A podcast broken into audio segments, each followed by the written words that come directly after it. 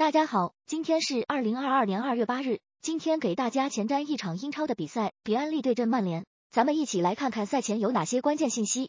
一、伯安利的头号射手前锋科尔内已经从非洲杯回归，上一轮面对沃特福德的比赛，他已经首发出场。二、伯安利虽然垫底，但他们最近的五个联赛主场取得了一胜四平的不败战绩，而本赛季他们的八个联赛主场也只是输掉了其中的两场。三、伯安利目前主力左边魏泰勒。主力左边锋古德蒙德松都有伤在身，本场比赛无法出战。对于左路的防守与进攻都存在着明显的问题。四伯恩利过去三个赛季的队内最佳射手克里斯伍德在冬窗期离队，加盟了纽卡斯尔。虽然球队引入了维格霍斯特，但是从适应情况来看，对于球队的进攻还是有影响。五曼联前锋 C 罗最近四场首发出场的比赛一球未进，这名曼联的队内头号射手目前的状态出现了一定的问题。